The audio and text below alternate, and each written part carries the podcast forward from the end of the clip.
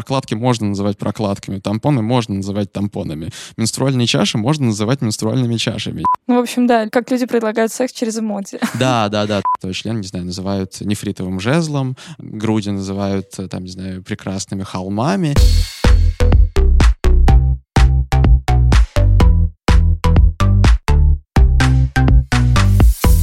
Всем привет! С вами снова подкаст «Диалог с подростком». Напоминаю, что это проект Музея современного искусства «Гараж». Меня зовут Маша Щекочихина, и я работаю в отделе инклюзивных программ музея. Этот подкаст мы ведем вдвоем с моей коллегой Мариной Романовой. Если вы слушали наши предыдущие выпуски, то вы уже встречались с Мариной. Если нет, то обязательно их послушайте. Я также напоминаю, что наш подкаст предназначен для тех, кто уже старше 18 лет. И о чем же мы сегодня поговорим? Мы не единожды рассказывали о том, как появился наш подкаст. Напомню, что это был исследовательский проект, он и сейчас существует, в котором мы исследовали эпидемию ВИЧ в стране. И когда мы читали довольно много разнообразной литературы, когда смотрели архивные документы, мы обнаружили, что, конечно, вопросы об отношениях в семье, в школе, с подростками, с молодыми людьми нас тоже должны волновать, поскольку знание молодого человека о своем здоровье привычка о нем заботиться, интересоваться им, в том числе влияет на темп распространения ВИЧ-инфекции.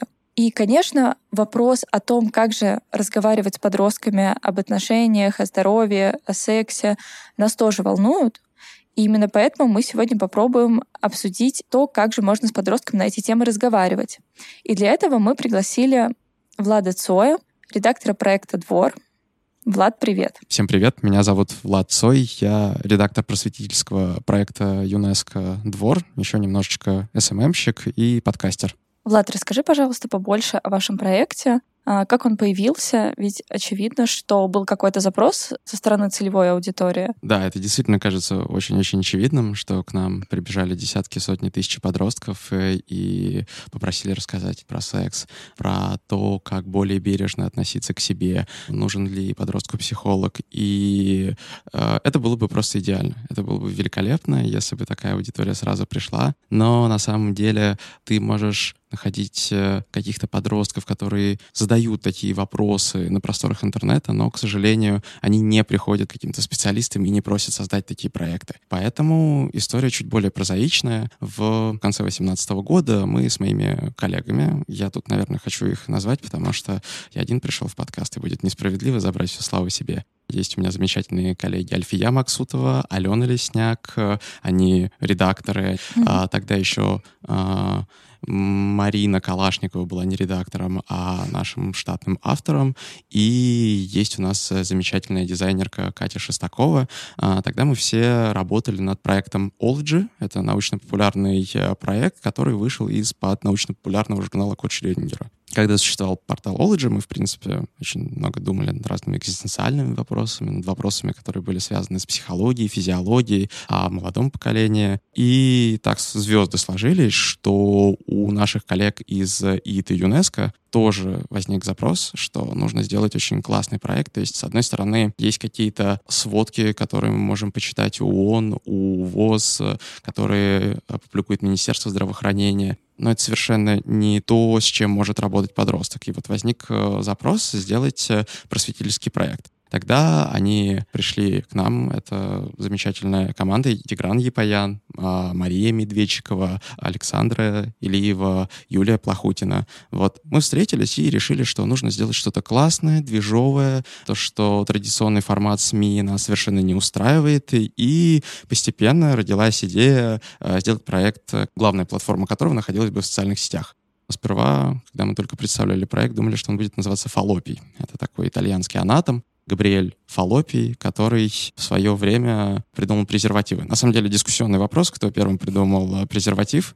В принципе, доходят некоторые свидетельства, что еще и в Древней Греции, в Древнем Египте были какие-то э, средства контрацепции, но именно Габриэль Фалопий, он первым писал в своих трудах, как выглядит презерватив. Вот он предлагал ткань пропитывать особым раствором и использовать во время секса, чтобы, соответственно, предохраняться от разных болезней и не происходило беременности.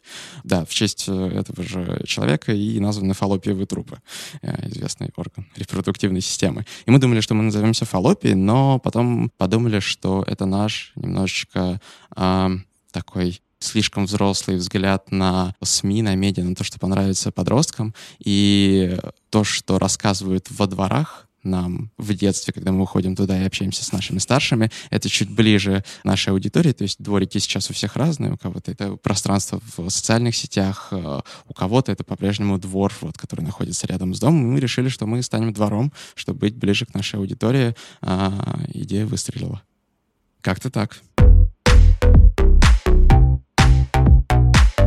Вот у меня такой вопрос. Как ты вообще думаешь, то, что такие проекты, как «Двор» появляются сейчас, это свидетельствует о каких-то проблемах в коммуникации подростков со взрослыми, там, с учителями, не знаю, с родителями, например.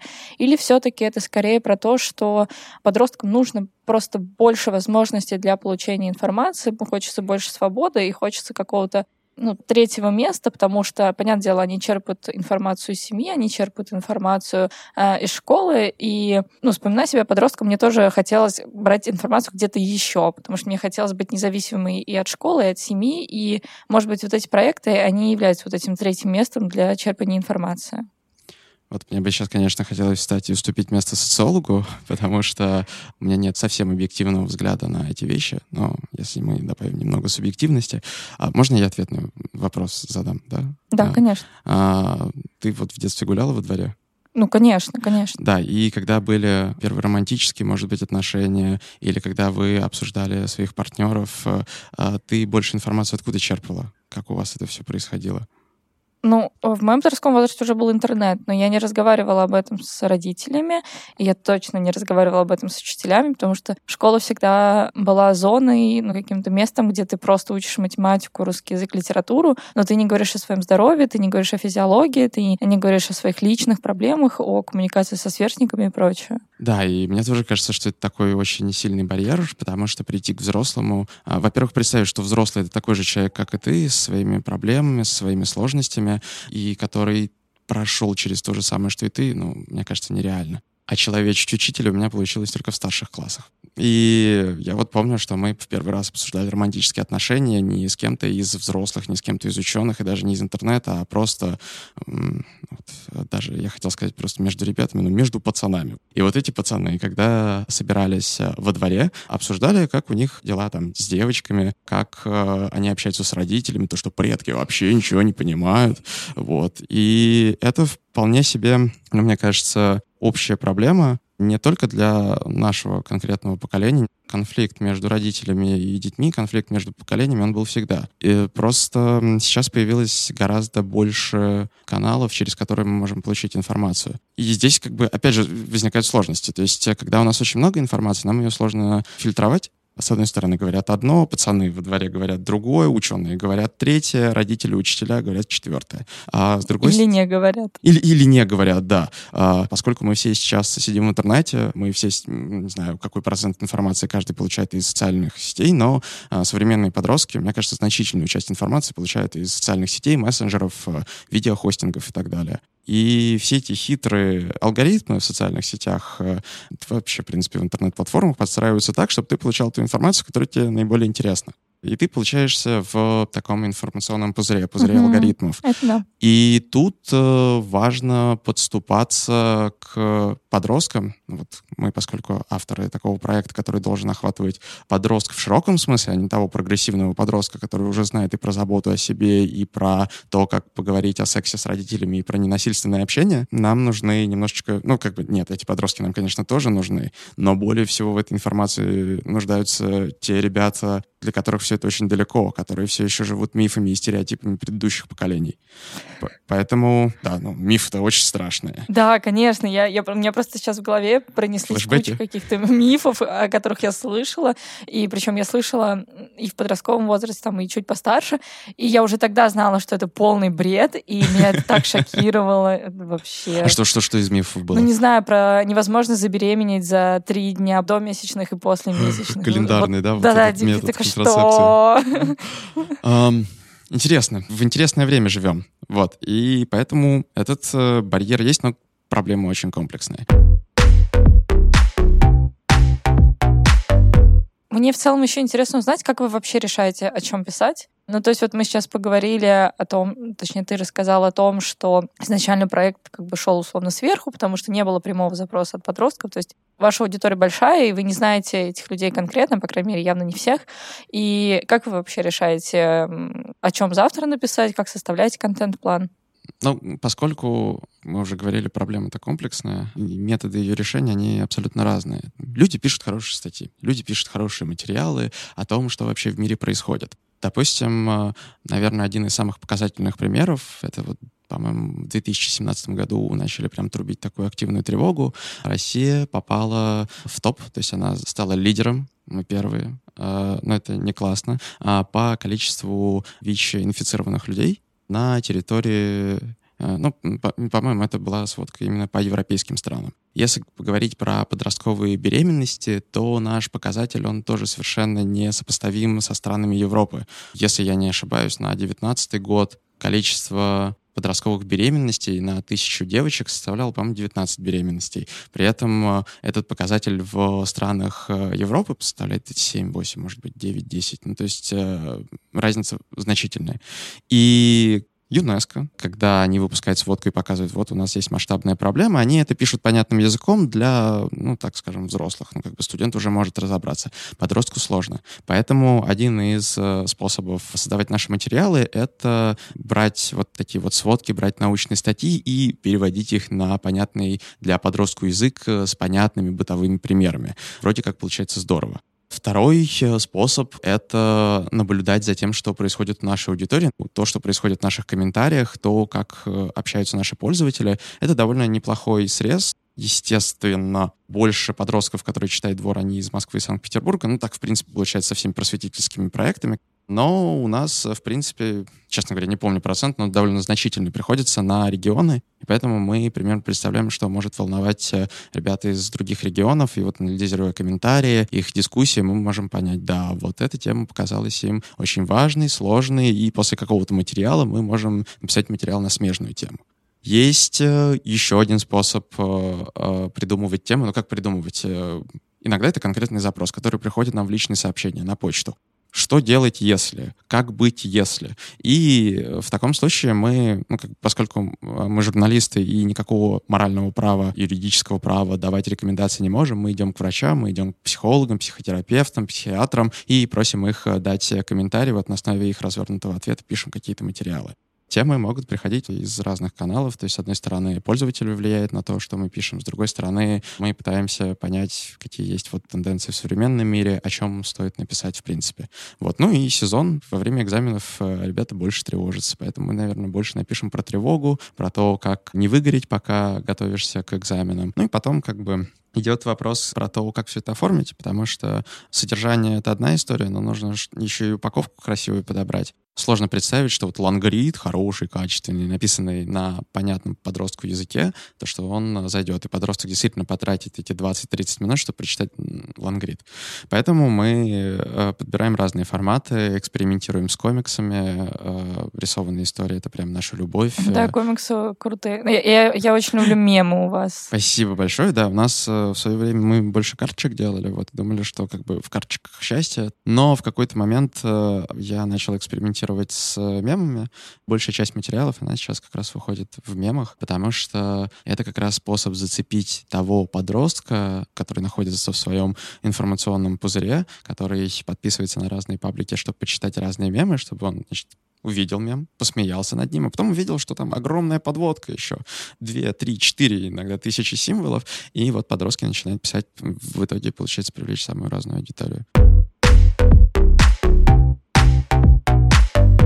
Ты уже рассказал о том, как именно вы э, решаете, какие материалы публиковать, вообще как приходит в голову та или иная тема. Но в целом интересно, вы вообще самих подростков как-то привлекаете к написанию материалов или там к тому, чтобы сделать мемы те же? Ну, мы сами в душе подростки, да, поэтому очень даже привлекаем. Здесь такой довольно острый вопрос с точки зрения а, а, закона. У нас есть закон о защите детей от информации, которая может нанести вред здоровью. Вот. Но это одна из причин, почему наш подкаст э, на взрослую аудиторию рассчитан. Да, да, да. И поэтому, если я скажу, что нам 12-летние подростки пишут про секс, что неправда. Подростки нам действительно присылают мемы, Подростки присылают нам запросы на материалы, подростки все это комментируют, и несколько подростков на темы не 18+, ну там в первую очередь связаны с психологией. Вот э, ребята лет 14, 15, 16, 17, и подросток еще, по-моему, 18-19, ну вот от 14 лет они к нам а, приходили, кто-то удачно писал материалы, кто-то менее удачно. Удачно в каком смысле? Научно корректно. С точки зрения медицины это могут быть абсолютно провальные материалы, когда человек делится личным опытом это еще больше может нанести вреда, чем пользы. Была история, я не знаю, честно говоря, девочка-подросток с нами общалась или нет. Ну, по-моему, ну, точнее, как бы было ли 18-19, и точно больше 18, но она нас упрекнула, что мы перепутали слова вагины и вульва. Очень непозволительно вообще для проекта, который занимается секс-просветом, перепутать вагину и вульву. Потому что я смотрел текст, э, кажется, что мы сделали опечатку. Очень грубую, непростительную опечатку, но мы получили от нее комментарий где-то, по-моему, суммарно на 5 или 6 тысяч символов о том, а, что это очень разные термины, то, что а, путать их нельзя. И мы, с одной стороны, могли сказать, ой, это просто опечатка, как бы спасибо, что заметили, но мои коллеги, очень мудрые редакторы, э, посмотрели на это дело и сказали, нам нужно пригласить эту девочку, чтобы она выпустила отдельный материал. И девочка пришла, написала классный материал про разницу между вагиной и вульвой и, в принципе, рассказала немножечко про репродуктивную женскую систему, после чего мы выпустили эти карточки, и материал стал э, одним из пяти самых популярных э, материалов по охватам, лайкам, комментариям. Был мальчик Дима, кажется, Дима. Он прячется под э, выдуманными именами и назвался Димой. Он э, такой мне очень не нравится, что во многих медиа, да и в принципе в обычной речи люди используют эфемизмы, когда говорят про органы человека. Там. Uh-huh. Это не то, что Дима писал, но вот из ярких примеров, э, если мы залезем в отдел художественной романтической литературы в любом книжном магазине и возьмем дешевый роман про любовь, какой-нибудь эротический желательно, там мы увидим, что член, не знаю, называют нефритовым жезлом, груди называют прекрасными холмами, и все это выглядит как-то, не знаю, убого. И вот. все, наверное, там еще в цветах. Да, да, конечно, там розы, лилии, незабудки, маргаритки, обязательно. Вот про эти чертовы бутоны, ну, такое ощущение, что люди занимаются благоустройством сада, интерьером, экстерьером своего дома, а не описывают человека. Вот. И, а, в принципе, есть очень много эфемизмов, которые которые используют люди, когда говорят э, о телесности. Ну, например, из самого смешного год или полтора назад узнал, что тампоны называют э, боеголовками. Серьезно? Вот, да, там, когда месячные, говорят, Красная Армия наступает, э, вот большевики подходят к дому, и ты читаешь все это на форумах. Ребята, такой... друзья и прочие какие-то близкие, которые приходят к тебе на пять дней. Да, да, да, да, да, да, да. Вот, да. А, ну, это же можно называть месячный менструальный цикл. Ничего в этом а, нет такого. Прокладки можно называть прокладками, тампоны можно называть тампонами. Менструальные чаши можно называть менструальными чашами. Зачем нам нужна эта стыдливость, я не понимаю. И вот э, Дима тоже не понимал и написал нам серию прекрасных материалов про эфемизмы, которые используют люди, когда говорят о телесности. Получилось очень здорово. Самый смешной был, по-моему, про эмодзи. Там был материал про то, как люди могут намекать на сексуальные отношения. Я тоже, видишь, немножечко как будто бы стесняюсь на широкую аудиторию говорить э, просто слово прекрасное «секс». Вот. Ну, в общем, да, как люди предлагают секс через эмодзи. Да, да, да, то есть там, не знаю, баклажанчик какой-нибудь. Баклажаны, вот эти капельки. Да, да, да, там, не знаю, персики какие-то, э, указательный палец и знак «Окей», которые идут вместе. Ну и ты смотришь на это дело понимаешь, нет. Если люди, конечно, просто решили сэкономить время а, и использовать такие эмодзи, ну, потому что на два эмодзи проще нажать, чем написать слово «секс», наверное. Вот тогда как а бы вдруг окей. ты пишешь сообщение в метро? Да, да, да, да, да, да. Вообще, я просто помню, что, по-моему, Durex сделали серию стикеров во ВКонтакте с разными презервативами, которые такие «Хей, пошали». Ну, разные приглашения заняться сексом, и ты мог отправить этот э, стикер вместо того, чтобы написать написать человеку что-то про секс. Вот, я думаю, с одной стороны, конечно, это прикольно, то, что они в таком игровом формате подают информацию, а с другой стороны, ну, наоборот, как будто бы закрепляют табуированность э, этой темы.